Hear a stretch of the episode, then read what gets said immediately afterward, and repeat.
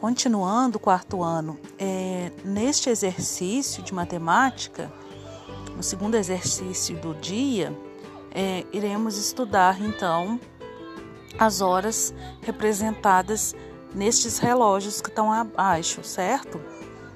É, qual o horário que está marcado no relógio 1, no relógio 2, no relógio 3 e no relógio 4?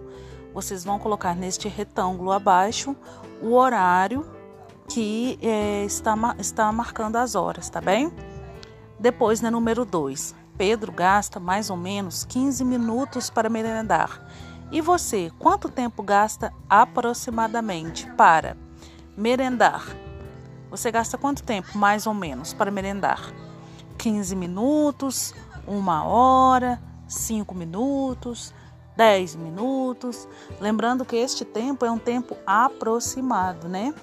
A gente pode fazer um exercício aí de memória para tentar recordar é, quando a gente estava na escola, quando era o, hora, o, horário da merenda, quanto tempo a gente demorava para merendar.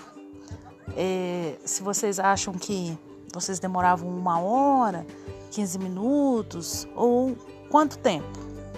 Na número do, na letra B, a mesma coisa. Quanto tempo vocês, ah, vocês acham né, que demora aproximadamente para vestir o uniforme?